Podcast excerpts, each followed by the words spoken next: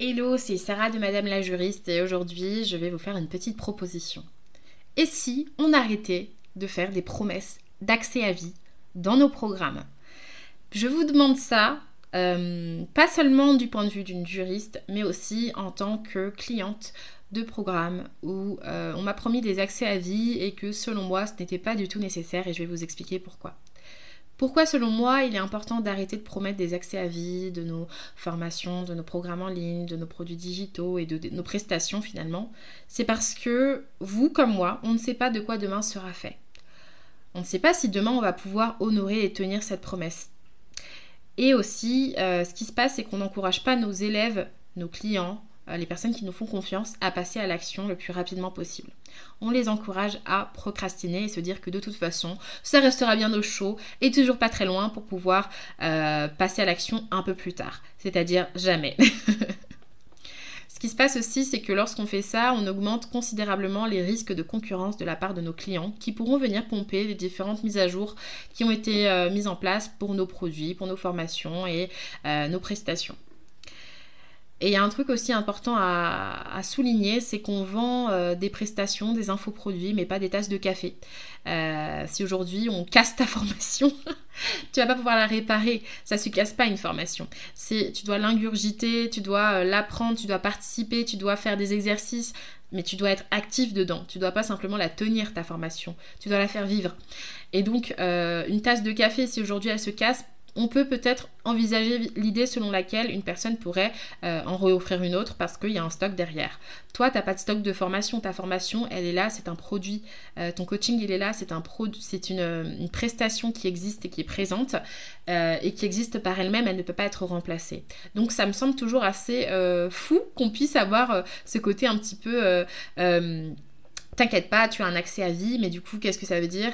Accès à vie quand on parle de produits qui euh, représentent euh, un accompagnement.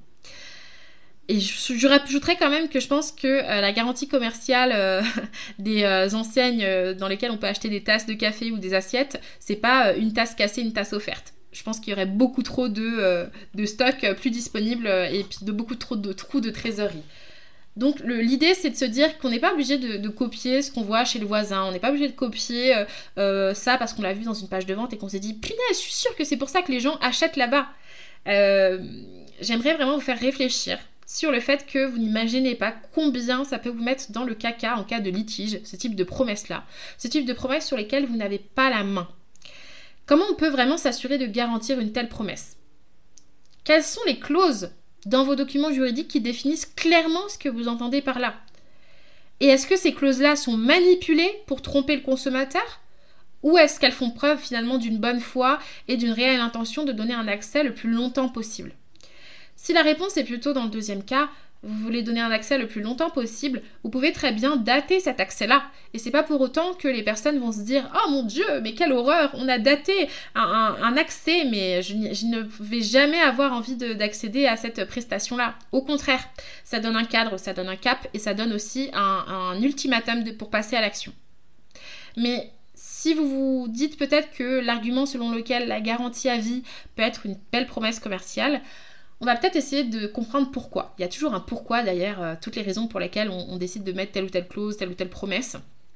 Et là, euh, on va essayer de peut-être mettre un focus sur les fausses croyances, les croyances limitantes que vous pouvez avoir, selon lesquelles vous ne pourrez peut-être pas vendre vos services si vous ne mettez pas ce type de promesse. Par exemple, vous n'avez pas peut-être confiance en votre pitch commercial. Vous vous dites peut-être que ce que vous dites pour mettre en avant votre produit, votre prestation, n'est pas suffisamment convaincant, alors il faut peut-être appuyer sur la durée de la prestation, la durée d'accès au produit ou à, ce que vous proposez pour faire pencher la balance d'hésitation de votre prospect en votre faveur. Il y a d'autres manières de faire que de faire des promesses sur lesquelles vous n'avez pas la main. Vous pouvez par exemple vous appuyer sur les résultats de vos élèves et sur l'impact que ça a eu sur eux de passer à l'action maintenant.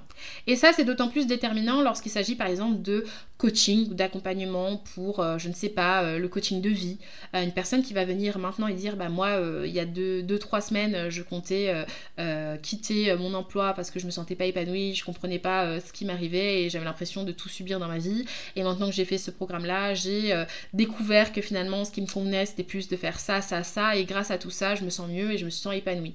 Tu montres euh, de manière très concrète euh, que ton pitch commercial fonctionne et a déjà pu avoir des résultats sur quelqu'un sans avoir à sortir la carte joker selon moi de l'accès à vie pour dire à la personne bah t'inquiète pas si t'as pas les résultats aujourd'hui tu les auras demain ou après-demain ou après après-demain ou peut-être jamais tiens. Voilà ce que moi je comprends quand on, donne un accès à vie c'est qu'on n'est peut-être pas assez sûr on n'a peut-être pas assez confiance en son pitch commercial. Et ça c'est une histoire de mindset et de confiance en son produit. Et c'est rapport, un rapport que l'on doit travailler entre soi et soi-même avant euh, de se reposer sur ce type de garantie. Il y a aussi une autre réponse que j'entends très souvent, c'est mais tout le monde fait ça. Je suis pas la seule à faire ce type de promesse-là. Tout le monde met ça dans ses pages de vente. Tout le monde dit ça sur Instagram. Tout le monde met ça sur son site. Même de grandes anciennes le font. Alors, c'est bien de se, de se dire qu'on n'est pas seul, on n'est pas les seuls acteurs sur le marché. C'est bien aussi de se repérer, de se dire qu'il y a des concurrents, il y a des personnes qui font comme ci ou comme ça. Mais il ne faut pas oublier que c'est pas parce qu'il y a des personnes aujourd'hui qui font des actions que euh, c'est des paroles d'évangile et qu'il faut absolument le faire. Il y a aussi plein de personnes, de gros groupes, de gros groupes qui ont des CGV qui sont pas conformes. Il y a de gros groupes qui n'ont pas de politique de confidentialité et qui se font sanctionner par la CNIL, qui les épingle sur euh, le banc public pour que tout le monde puisse voir que personne n'est intouchable. Euh, et ça, c'est pas une question de positionnement, c'est pas une question d'avoir des clients ou pas, c'est pas une question de notoriété, c'est une question de conformité.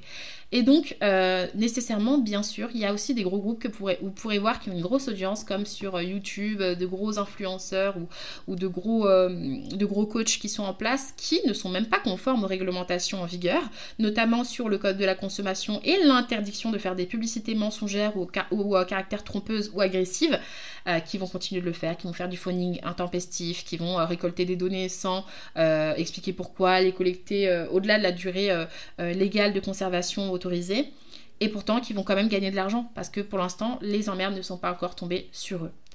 Euh, et, si vous prenez exemple sur des personnes sans avoir tous les paramètres en compte, bien évidemment, ça va euh, fausser votre vision.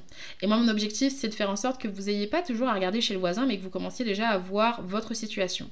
Est-ce que vous avez envie euh, d'être protégé en cas de litige ou est-ce que vous avez envie d'être dans la merde en cas de litige? Parce que ça, c'est en fonction de cette réponse-là que vous aurez que vous pourrez prendre euh, vos décisions par rapport à vous-même. Euh, et par rapport à cet argument du coup que tout le monde fait ça, moi j'aimerais quand même rajouter que je ne le fais pas. Je ne le fais pas, je ne fais pas de promesse d'accès à vie. Je date les accès euh, pour mes programmes en ligne, mes formations, euh, l'accès même à la cession de droits euh, de propriété intellectuelle. Et ça, on va aussi dire que ça a aussi un fort lien avec l'accès à vie. L'idée selon laquelle on dit que, bah, par exemple, je suis graphiste, vous allez acheter ma peinture, vous aurez accès à vie, un accès illimité à mes droits d'auteur. Ça aussi, c'est euh, une, clause qu'on n'a pas le droit d'insérer parce qu'on ne peut pas transférer ad vitam aeternam des droits d'utilisation, des droits de modification sur des supports que l'on a créés euh, qui relèvent de notre propriété intellectuelle. Nous devons les dater et nous devons euh, bah, préciser des modalités qui relèvent vraiment du code de la propriété intellectuelle. Donc nous ne sommes même pas libres d'abandonner nos droits. Donc ça c'est important, l'accès à vie même pour la cession de droits d'auteur n'est pas possible ce que je vais vous amener à faire par ce podcast, j'espère en tout cas, euh, c'est de vous amener à changer votre regard sur la vente. Pourquoi vous avez besoin de faire ce type de promesses pour vous sentir bien? Pourquoi vous avez besoin de promettre plus que vous ne pouvez réellement euh, réaliser? Euh, Parce que peut-être vous avez une petite voix en vous qui vous dit que sans ça, vous n'arriverez pas à vendre parce que c'est ce que tout le monde fait. Alors qu'il y a d'autres manières de vendre, il y a des ventes qui peuvent être faites de manière humaine, très éthique et très connecté avec vos prospects euh, et, vos futurs clients et qui respectent véritablement leurs droits tout en ne négligeant pas les vôtres. Et ça, c'est totalement possible. Et c'est d'ailleurs l'objectif pour moi de vous faire comprendre que vous êtes à la tête de tout ça et qu'en tant que chef d'entreprise, euh, vous pouvez très bien mettre en lumière vos valeurs humaines et continuer à vendre et continuer à faire du chiffre et dépasser les 10K que vous, que vous voulez, les 15K, les, les 20K et continuer de faire du chiffre et d'avancer. Euh, c'est tout à fait possible et compatible avec euh, la vente éthique en fait.